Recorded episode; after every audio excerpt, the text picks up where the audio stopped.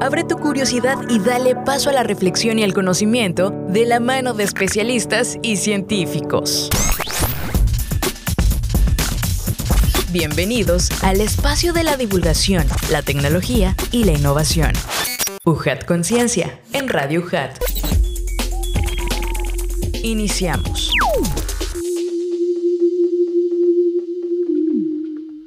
Amigos, ¿cómo están? Bienvenidos sean una vez más a este su programa UJAT Conciencia, donde hacemos divulgación científica que se genera dentro y fuera de la Universidad Juárez Autónoma de Tabasco. Este programa es producido por esta máxima casa de estudio de los tabasqueños y estamos muy contentos de poder transmitir este programa a través de Radio UJAT 96.1 de FM y también en plataformas digitales de Ciencia y Tecnología UJAD. Un servidor Adrián de Dios está con ustedes y es que estamos muy contentos de transmitir desde las instalaciones de la Secretaría de Investigación en Avenida 27 de Febrero 626, Centro Delegación 2, Código Postal 86077 en el corazón de Villahermosa, Tabasco. Y también la ubicación de Radio UJAT es Avenida Universidad sin números, Zona de la Cultura, Colonia Magisterial, Villahermosa, Centro Tabasco, Código Postal 86040 y esta es una producción de la UJAT realizado por la Secretaría de Investigación, Posgrado y Vinculación y la Dirección de Difusión y Divulgación Científica. Síganos en redes sociales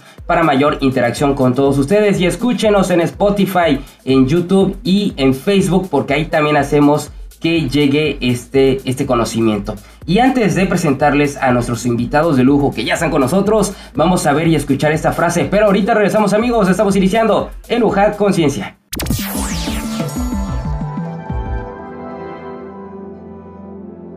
En la perspectiva cósmica, cada uno de nosotros es precioso. Si alguien está en desacuerdo contigo, déjalo vivir no encontrarás a nadie parecido en 100 mil millones de galaxias.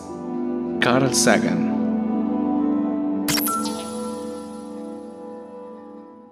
Gracias por estar con nosotros amigos y ahora sí les presento a nuestros invitados de lujo que son investigadores, profesores investigadores de la División Académica Multidisciplinaria de Comalcalco. Y es un gusto que por fin los tengamos aquí porque es un tema muy interesante y además han aportado tanto a la investigación de nuestro estado, de nuestra universidad y me refiero al doctor Carlos Alfonso Tobilla Zárate, profesor investigador de esta división y nos acompaña también la maestra Diana María Dionisio García. Pues bienvenidos, doctor, ¿cómo le va? Hola, buenos días, Adrián. Muchísimas gracias por la invitación. Gracias por recibirnos en, esta, en este programa y pues estamos aquí para servirles y esperemos poder compartir lo que estamos haciendo o lo que hemos venido haciendo en los últimos años en la Universidad Juárez Autónoma de Tabasco. Qué gusto, doctor. Maestra Dianita, Hola, ¿qué tal? Espero que estén muy bien. Es un gusto estar aquí con ustedes para platicar de este tema tan importante en nuestra población tabasqueña. Y bueno, ni qué decir a nivel mundial, ¿no? Que siempre hace eco y hay que verlo desde la postura emocional, pero sobre todo la, parte de los números. Es lo que nos comentaba antes de que entráramos al aire. Les voy a platicar tantito la trayectoria de nuestros invitados para que los conozcamos. Y el doctor Carlos Alfonso Tobilla Zárate es doctor en ciencias genómicas por la Universidad Autónoma de la Ciudad de México. Es profesor investigador en nuestra alma mater, encargado del Laboratorio de Genómicas de la División Académica Multidisciplinaria de Comalcalco tutor del programa de maestría y doctorado de la División Académica de Ciencias de la Salud, miembro del Sistema Nacional de Investigadores nivel 3 del CONACYT y del Sistema Estatal de Investigadores de Tabasco del CITET. Eh, es autor de 5 libros, 10 capítulos de libros y según Scopus es autor eh, 186 eh, artículos de investigación y acorde a Google Académico, su trabajo es citado en más de, en casi 3.000 ocasiones. Ah, no me nivel 3, qué padrísimo que esté con nosotros. Y también nos acompaña aquí Diana María Dionisio García, eh, Dionisio, perdón, García, egresada de la maestría en Ciencias Biomédicas impartida por la UJAT en el año 2022, de profesión licenciada en Fisioterapia por la Universidad del Valle de México y actualmente se encuentra cursando el doctorado en Ciencias Biomédicas por la Universidad Juárez Autónoma de Tabasco. Algunas investigaciones realizadas en conjunto con su equipo de laboratorio abordan temas de intento de suicidio y hormonas, así como el estudio de epigenética y la conducta suicidia, suicida. Perdón. Eh, hay algunos artículos que ha publicado en la revista Journal of Psychiatric Research, también en la revista Frontiers in Psychiatry y también en la revista Brain Science. Mejor mencionado en inglés no pudo ser, así que no. Eh, eh, de verdad que es muy importante resaltar esos temas, como decíamos, y vamos a platicar sobre el proyecto que llevan, que es evaluación de niveles de cortisol en plasma en pacientes con intento de suicidio. Y el nombre del programa es El, papal, el papel del cortisol en el suicidio. Pues un tema muy, muy fuerte, muy delicado hasta estos días. Eh, nos decía que llevan años ya trabajando en estos temas, doctor. Sí, eh, quiero primero reconocer que este tema, como bien dice, son delicados y tenemos que prevenirlo. La pregunta es, ¿cómo prevenimos el intento de suicidio? ¿Cómo prevenimos la muerte por suicidio? Bueno, para poder prevenirlo tenemos que conocer los mecanismos biológicos implicados en la conducta suicida. Ah, esa, es, la pregunta. ¿Cuáles son los mecanismos biológicos implicados? Y bueno, para poder conocer los mecanismos biológicos, pues tenemos ahora que abordarlo como lo estamos abordando, de manera holística, no solamente la cuestión emocional, mm. la cuestión psiquiátrica, la cuestión de autopsias psicológicas, pero también la cuestión genética, es decir, la expresión en los genes, tanto en cerebro como a nivel periférico, la cuestión de los genotipos, bueno, ya estoy hablando un poco medio, medio extraño, pero no, o sea, lo que queremos conocer es los mecanismos biológicos implicados en la conducta suicida. ¿eh? ¿Para qué? Para que podamos prevenirla. Esto, porque lo ves como un iceberg, lo vamos a ver como, ah, este es como un iceberg. La punta del iceberg siempre nada más. Esto es lo que la mayoría ve, ya se suicidó, ya murió por suicidio, o ya intentó suicidarse. suicidarse. Pero no vemos lo que hay abajo. Exacto. Y justamente eso es lo que estamos estudiando. El ADN, las células de las personas, las moléculas que corren en nuestro cuerpo. Como un ejemplo, una persona con diabetes y va al médico y le dice, ¿sabe qué? ¿Cómo está la glucosa? No, está muy alta la glucosa. Usted está en peligro de, ser una persona con diabetes. Entonces usted es prediabético, le llaman, ¿no? Y, y ya si, le pasó los límites, ya le dice, mire, usted ya es una persona con diabetes. Pero si vamos al suicidio, ¿qué molécula te va a decir a ti que estás así de morir por suicidio? no hay una molécula. Y eso es lo que estamos buscando. Es justamente esa es la importancia de, este trabajo, ¿no? De poder llegar a un momento en que podamos predecir la conducta para poder prevenirla.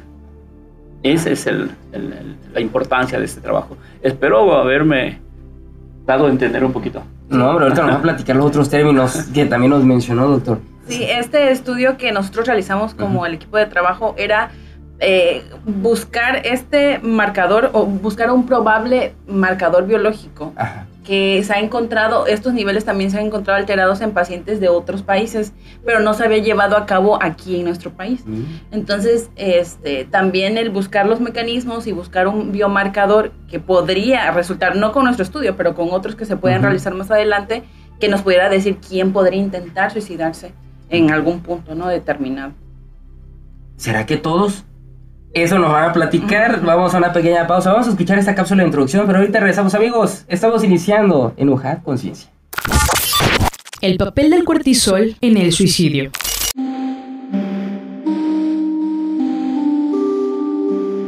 El suicidio es un importante problema de salud pública a nivel mundial, con 877 mil muertes cada año, convirtiéndose en una de las principales causas de muerte en el mundo.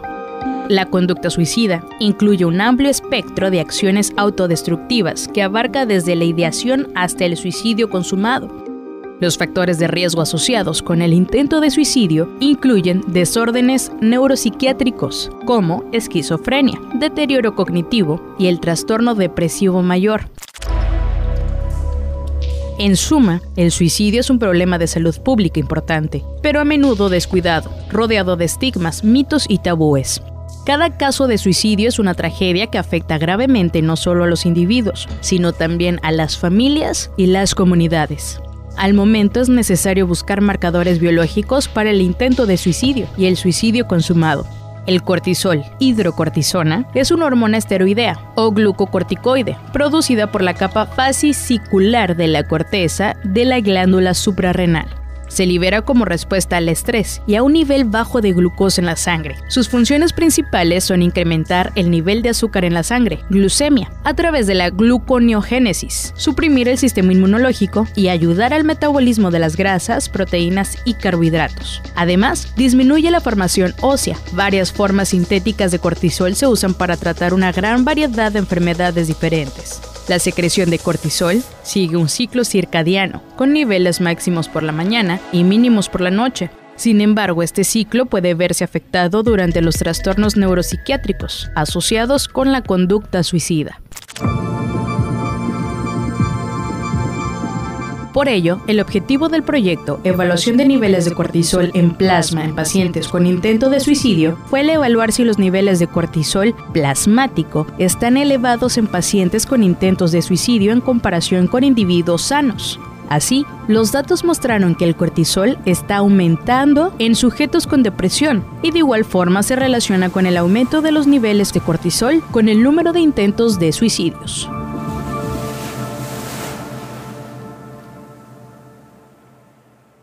Gracias por continuar con nosotros amigos en Hojat Conciencia y seguimos hablando sobre un tema muy importante, sobre el suicidio y esta relación que tiene con el papel del cortisol. Y seguimos platicando con dos invitados de lujo, el doctor Carlos Tobilla, profesor investigador de la División Académica Multidisciplinaria de Comalcalco, y la doctorante Diana Dionisio, que es de esta misma división académica.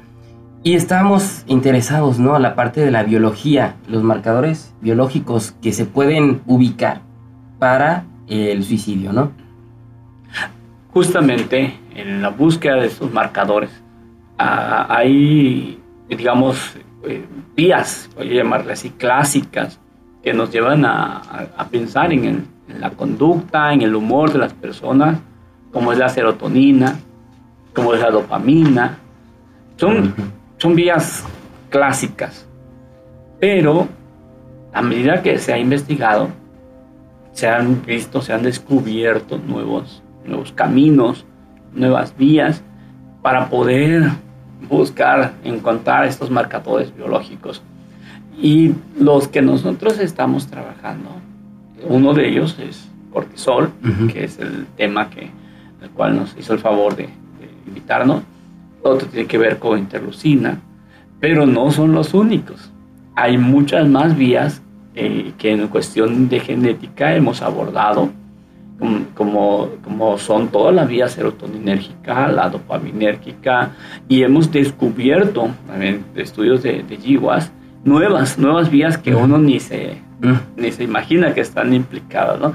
Pero aquí nosotros lo, lo más reciente que se hizo pues fue esto, esta cuestión del cortisol, ¿no? Para poder evaluarlo y ver si se asocia con el suicidio, con, con, el intento de suicidio o no. Y no solamente eso, sino también con personas con depresión. Ajá. E, eso, eso, Porque esos son los desencadenantes, ¿no? Se tiene la... ¿Sí? Serían factores de riesgo que podrían intervenir en el desarrollo de, de la conducta suicida. El, problema ahí es que es muy complejo porque la conducta suicida o en el caso del intento de suicidio no solamente es un factor el que interviene para que lo desarrolle la persona. Entonces, y también el, el usar o el estudiar, en este caso la hormona cortisol, es complejo porque no se ha llegado a un biomarcador aún porque estas fluctúan. O sea, eh, fluctúa por ser hombre, el sexo, por eh, incluso la edad, el ritmo circadiano. Entonces eso lo vuelve más complejo y por eso pues ahorita se está buscando, ¿no? Es lo que se buscan biomarcadores que pudieran funcionar para prevenir. ¿Hay alguna relación con las condiciones climáticas del estado también? ¿Tendrá algo que ver en relación? Ah, por supuesto, por supuesto. Este, bueno, nos, nos desviamos un poquito del cortisol, pero le platicamos que sí, sí, se hizo un estudio, tiene algunos años atrás, en el cual eh, evaluamos muchísimos, bueno, todas las muertes por suicidio, más de mil muertes por suicidio aquí del estado, y vimos de donde fue cometido el, acto, metimos la cuestión de la temperatura, la, la, si ese día llovió o no llovió. no, fue un trabajo enorme, y mediante software, pues, que son los que nos dicen que le llaman uno CALB, esto nos arrojó qué día, qué hora, qué persona, en qué municipio podría haber un suicidio. Muy, sí, entonces sí, la temperatura sí está asociada. Sí, claro. Y más que somos gritones, ¿no? Cuando está el tráfico, el calor al mediodía, la hora pico. Así es. Así es, para darles un, como un resultado sí. Eh, y no dejarles ahí en la incógnita. ¿no? Los días domingo en el municipio del centro son con, cuando la temperatura está arriba de los 30 grados, es probable que haya un intento o una muerte por suicidio. ¿Prevalece ese dato, ese rango de...? Sí, ese estudio ya está reportado, lo hemos, ya está publicado, ya tiene algunos años que se hizo y está, ahí está el dato. Ese, este estudio abona también a eso, ¿no? Al fin de cuentas, porque hablamos del cortisol, ¿qué es, qué es el cortisol? Para también referenciar al público. El cortisol es una hormona que, como comentaba anteriormente, va fluctuando en, en, cuanto al sexo, la edad, etc. Pero esta es, es la hormona del eje HPA, la que se activa cuando nosotros estamos por, pasando por algún periodo de estrés. Entonces, pues casi la mayoría del tiempo estamos estresados, ¿no? Y los niveles de cortisol usualmente están elevados. Y es por eso que es muy delicada esta hormona al momento de estudiar.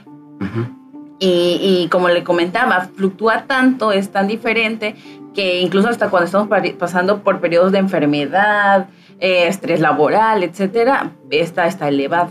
Y es lo que se buscaba, ¿no? Ver si, si una persona que está pasando por un intento de suicidio, obviamente está eh, pasando un periodo de estrés y por ende eh, lo que se, que se ha visto en otros países es que los niveles elevados de cortisol están este, asociados a un intento de suicidio.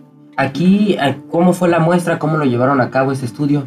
Nosotros eh, mm, reclutamos pacientes en, el área de urgencias de los hospitales. En este caso fue el Hospital Rovirosa, el Hospital Desiderio que está en Comalcalco y también el Salud Mental. Llegaban los pacientes al área de urgencias y se evaluaba por medio de escalas por un, al menos un psiquiatra para ver realmente la severidad de su intento o si era un intento en este caso y, este, y tomábamos muestras de sangre periférica para posteriormente ya llevarlas al laboratorio y realizar un estudio donde se veían cuáles eran los niveles de cortisol del paciente.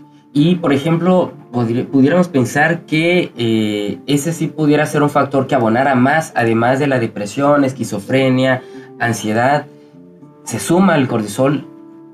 En este caso, lo que nosotros hicimos como criterios de exclusión es que, o sea, hicimos varios grupos, ¿no? Y en el caso de, había un grupo psiquiátrico que eran los pacientes que tenían depresión, tenían alguna, por ejemplo, era, tenían esquizofrenia, otra enfermedad psiquiátrica, y aparte se excluía los que tenían intento de suicidio. Y así tratamos de ver si realmente había una diferencia entre pacientes psiquiátricos y pacientes con, que habían intentado suicidarse. ¿Y qué encontraron? En este caso, sí se encontraron niveles elevados de cortisol en los pacientes con intento de suicidio porque también lo comparamos con un grupo control, que le decimos nosotros grupo control sano, que son personas que pues, no tienen ninguna enfermedad psiquiátrica ni intentaron suicidarse. Y sí se veían, o sea, los niveles fueron diferentes, mucho más alto en el grupo con intento de suicidio. Wow. Doctor. Oh, no, es muy interesante. es muy, muy interesante el poder comparar con con, este grupo de personas con una enfermedad psiquiátrica como tal, bien diagnosticada, ¿no? Muy interesante. Y, y, la vía, hay una vía alterada, porque tanto los pacientes psiquiátricos como los pacientes con intento de suicidio compartieron los mismos niveles. Entonces, es decir, hay, hay una alteración, una alteración, una vía alterada que están compartiendo sí. una enfermedad psiquiátrica con el, con el intento de suicidio. Eso abre la puerta a seguir investigando en qué nivel está esta alteración. Sí. Entonces, ahí viene ahora que, cómo podemos encontrar en qué nivel está. Bueno, hay otros tipos de estudio, que es lo que ahora se sigue estudiando, que tiene que ver con la metilación de los genes. Ah, la epigenética y lo demás. Ajá, exacto. Que es el segundo paso para poder encontrar la respuesta por qué está alterado, en qué nivel está esta alteración. ¿Y en qué nivel nos encontramos en relación a otros países que nos decían, doctor, anteriormente, que ya se ha hecho este tipo de estudios? Estamos, eh, estamos eh, podría yo decirte que estamos bien, ¿eh? bien, bien en comparación con otros, con otros este, países. La, en cuestión de investigación, uno no puede ser un llanero solitario. Quien es un llanero solitario no, no puede prosperar en este siglo XXI, ¿no? Entonces, tenemos que trabajar en equipo y, en colaboraciones. Nosotros tenemos una, gran bendición de poder colaborar con personas del Instituto Nacional de Medicina Genómica, del Instituto Nacional de Psiquiatría. Y bueno, tenemos ya colaboradores que están en universidades de Estados Unidos. De hecho, egresados de aquí de la UJA, de doctorados de la UJA. Saludos. Sí, claro.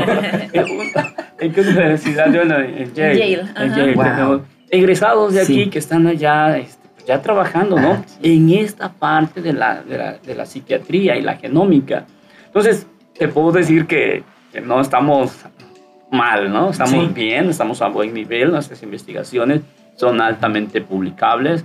Eh, todo lo que hemos hecho pues, se publica en revistas de muy, muy alto impacto, en el top de las revistas de psiquiatría y de genética. Entonces, este, estamos, las investigaciones están muy bien. Y, y, porque abordamos temas que no solamente afectan a Tabasco, al mundo. Al mundo, sí. E, en ese sentido era también hacer la reflexión de eh, los niveles de suicidio en comparación con otras, con otras ciudades, con otros problemas bélicos, tal vez que sucedan, la actual guerra, la pandemia. ¿Cómo estamos también en ese sentido? Mira, es, Muchas gracias por tus preguntas y me tengo que limitar porque esto me emociona. No, no, no se limite, hable. Háblenos. no, el, el, suicidio en algunos países bajó, bajó, pero en otros aumentó. Entonces venía, venía antes de la pandemia, venía bajando las muertes por suicidio en el mundo. De más de 800 mil llegamos a menos de 800 mil. Entonces hubo una reducción de casi 100 mil muertes por suicidio en el mundo antes de la pandemia. Pero después de la pandemia hemos reportado, y se han reportado en todo el mundo, el aumento de los trastornos psiquiátricos, sea depresión, ansiedad, el pánico ah, o el suicidio. Entonces, eh, para darles un ejemplo, cuando inició la pandemia y que no se conocía, eh, hubo ya personas, y esto se ha reportado ya en la literatura, que para no llevar el virus a su familia, se suicidaban. Entonces, eh, eh, hubo un aumento. Sí. las estadísticas como tal a nivel global no han salido las, las últimas, digamos, pero esa es la situación y, se prevé que haya un aumento de, este, de suicidio después de la pospandemia. Al menos aquí en México lo vimos. Lo, lo la, la, tasa aumentó de 6.2 a luego de la pandemia aumentó 6.5. Entonces, esto también está asociado a que nosotros estuvimos aislados, la incertidumbre de la enfermedad, problemas económicos, todo eso hizo que las personas pues intentaran, usualmente intentaran o si fueran o fueron víctimas. Buscar una salida, ¿no? Para no afectar a las familias, como bien decía usted. Algo también interesante es eh, las preguntas del público, porque el público también ahí nos hacen llegar y algo que les llama siempre la atención es cuando sus artistas se van por este tipo de problemas. ¿Tiene que ver también con este tipo de, de situaciones, doctor? Muy interesante la pregunta del público y quiero darle la respuesta puntual. Hay un efecto que le llamamos el efecto de imitación. Este efecto de imitación surge por una, un libro, una novela muy antigua llamada Walter. Este, este, esta novela cuenta la historia de una persona que se enamora, se enamora, y, pero no es correspondido. Y entonces dice, bueno, pues me voy a suicidar. Esto fue hace muchísimos años, 1600, tanto así que este libro, pues en su época fue una, una revolución, fue, lo prohibieron porque las personas lo empezaron a imitar. Entonces ese efecto imitación, este, este, este efecto es conocido. Y esto sigue siendo hasta nuestros días. Cuando muere un famoso, ya conocemos que durante las siguientes dos semanas va a haber un aumento, va a haber un pico en la conducta suicida, tanto intento como la muerte por suicidio. Entonces sí, cuando muere un famoso, este, sí hay un aumento. Debe aquí, aprovecho el comentario, debe aquí manejarse bien la información para no invitar al público a seguir no lo hagan. la imitación, sino debe, si tú ves las noticias este, en Estados Unidos, no dicen se suicidó, no, lo encontraron muerto y después vemos qué pasó, ¿no? Ya cambiaron el concepto, ¿no? Porque sí. En cambio, cuando ya dices se suicidó, es como una puerta que estás abriendo, como una invitación que estás haciendo a que los fans, a que las personas que están viviendo situaciones parecidas, pues imiten esa conducta. Por lo tanto, hay un aumento.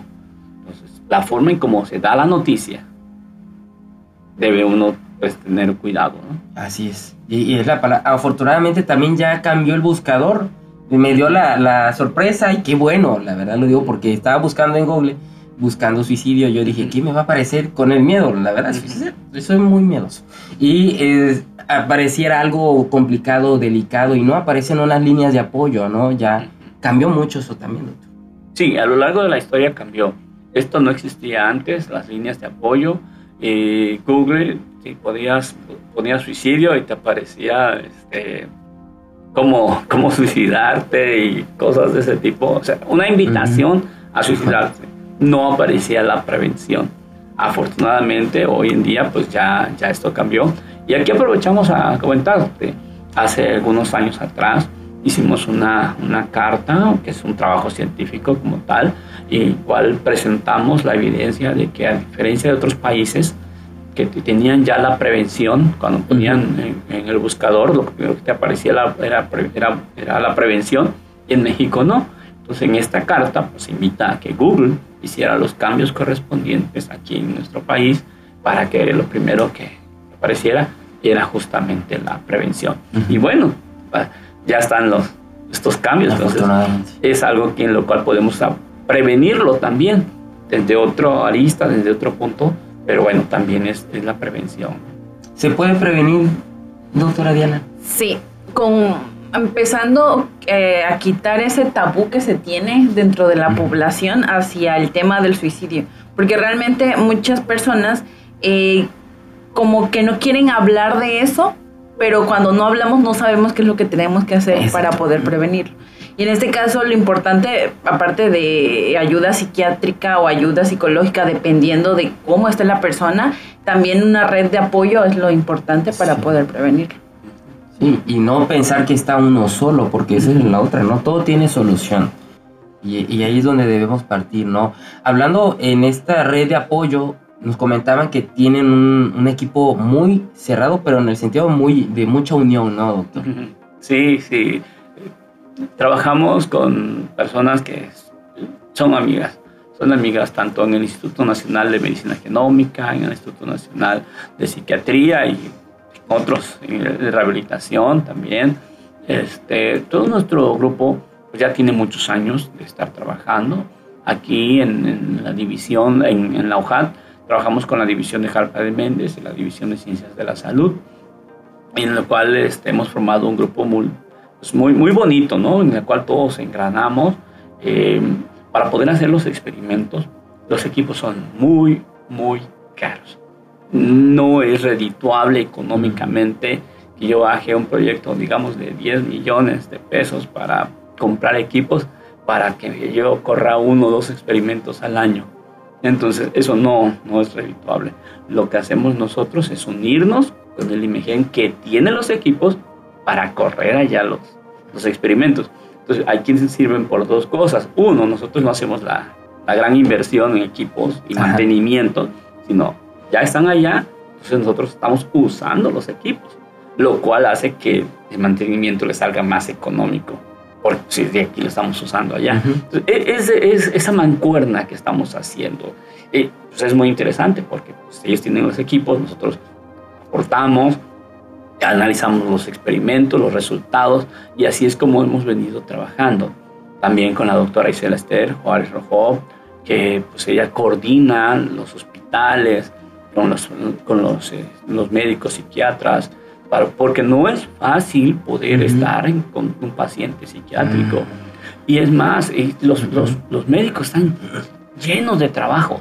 Ellos tienen un trabajo impresionante y, y, toman su tiempo para para poder estar con un paciente. Claro.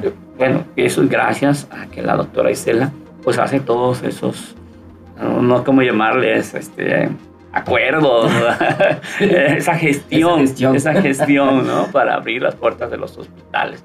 También tenemos la doctora a este, Telma, la doctora Yasmín, que nos ayudan muchísimo en el análisis de los resultados, ¿no? La escritura de artículos, publicándolos o personas como, como la maestra Diana, ¿no? Que están trabajando muy fuerte para poder aportar algo al, conocimiento.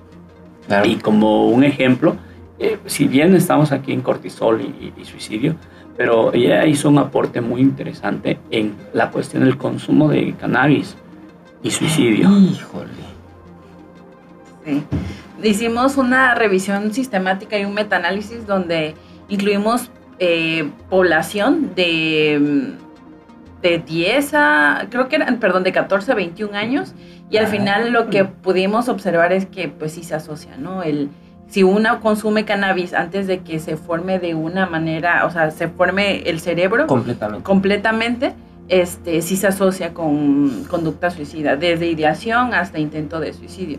Entonces, eh, eso, es, eso es interesante porque hoy en día se está buscando la aprobación, ¿no? De que, de que se legalice la, marihuana, ¿no? Pero el problema ahí es que en nuestro país aún no tiene eh, los, los lineamientos necesarios para poder prevenir el consumo en personas en menores de edad. Ni la cultura, principalmente. Entonces ahí eso podría estar asociado a que se aumenten esos casos de intento, eh, ideación, etcétera, y pues eh, la legalización sí tiene que tomarse con pues mayor formalidad, ¿no? O buscar otras herramientas que puedan prevenir eso, como en otros países, que mencionábamos igual ahí, que por ejemplo Canadá busca educar o buscar la prevención del consumo en estos, en los jóvenes. Desde los niños, ¿no? Sí. sí, sí, ¿Cómo podríamos nuevamente retomar esa pregunta? Hacer la prevención para que no caigamos en un acto de suicidio o evitar que algún familiar también caiga en eso. Doctora Diana. Bueno, en, en este caso, lo que comentaba es, es acerca de educarse sobre el tema, ¿no?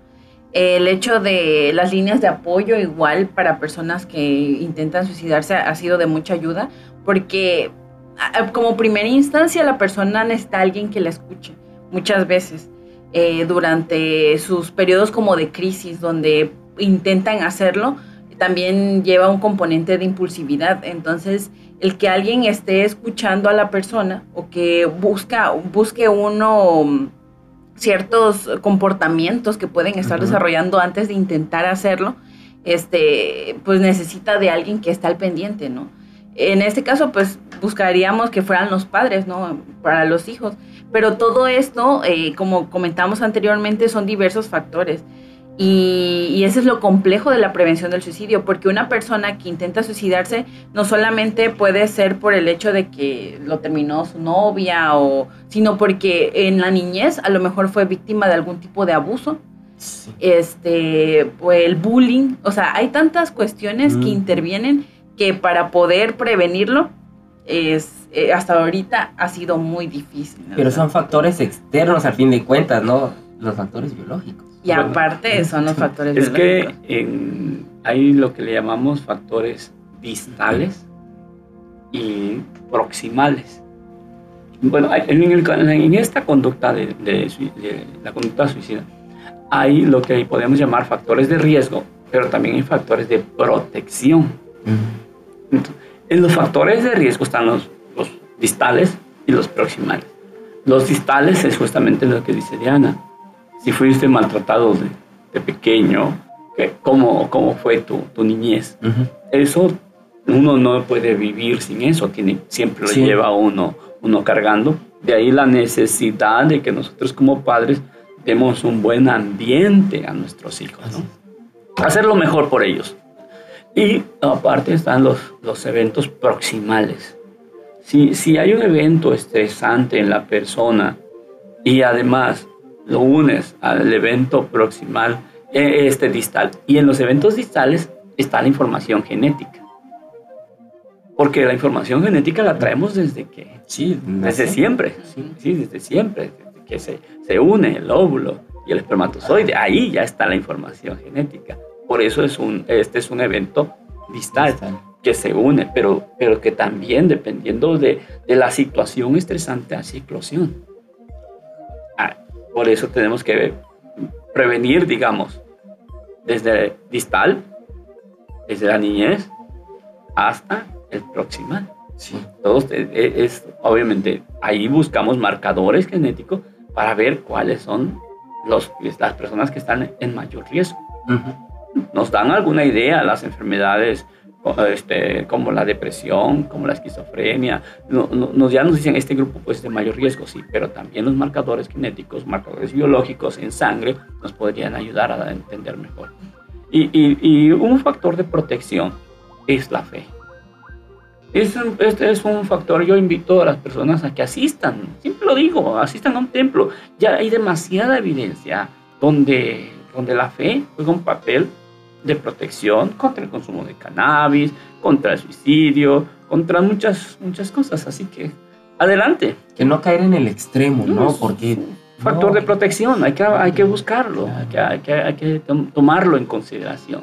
Fortalecer también el espíritu, que es, importante, ¿no? Amarnos y eh, entender que el amor y la felicidad es personal y que venimos solos en el mundo y así vamos a estar siempre. Gente, cuando tenemos padres, amigos, pero algo más que quieras hacer. Bueno, en, pues en este caso, lo que comentaban, la espiritualidad, ¿no? La, fe y la espiritualidad, eh, el apoyarse, tener de alguien con quien poder platicar acerca de esto, también eh, promover el llegar a terapia, a terapia psicológica, y cuando igual veamos que es algo que ya nos lleva a más o que no podemos eh, con eso, el, igual incluso al llegar a, algún psiquiatra, también el estigma hacia los antidepresivos, pues no hay que, no hay que este, promoverlo, ¿no? Porque también a veces necesitamos consumirlos para poder sentirnos mejor.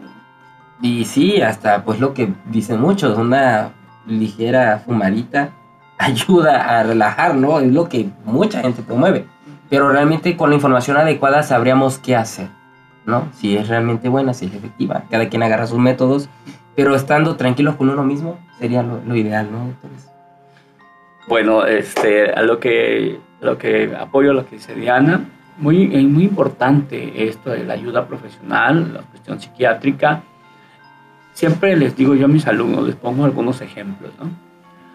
Eh, porque prefieren no ir con el psiquiatra, van con otros otras cosas, inclusive la ayuda psicológica, la cual es buena, pero siempre, siempre debe estar, primero ver con el médico, no con la enfermera, les digo yo, de manera de ejemplo, ¿no? Entonces, aquí en este caso, el psiquiatra es el que te va a valorar, el psiquiatra te puede prescribir y te puede prescribir la terapia. La terapia, claro. Entonces, muchas veces agarramos el camino equivocado. Eso primero la terapia y después ya vamos con el psicólogo, con el psiquiatra, no.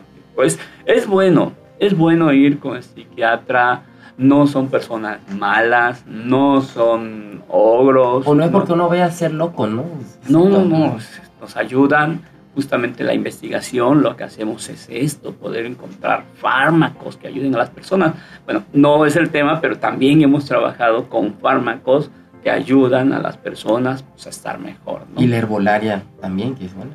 No te puedo hablar de los que no tenemos evidencia, yo no puedo, este, pues en, mi trabajo no mostrar evidencia, claro, entonces yo no, no, no, no sé de esto, pero mi abuelita sí tomaba su té de limón y ese tipo de cosas, Las aguas, todo este, Pero yo... Hasta ahí, doctor. Sí. muy bien, doctor.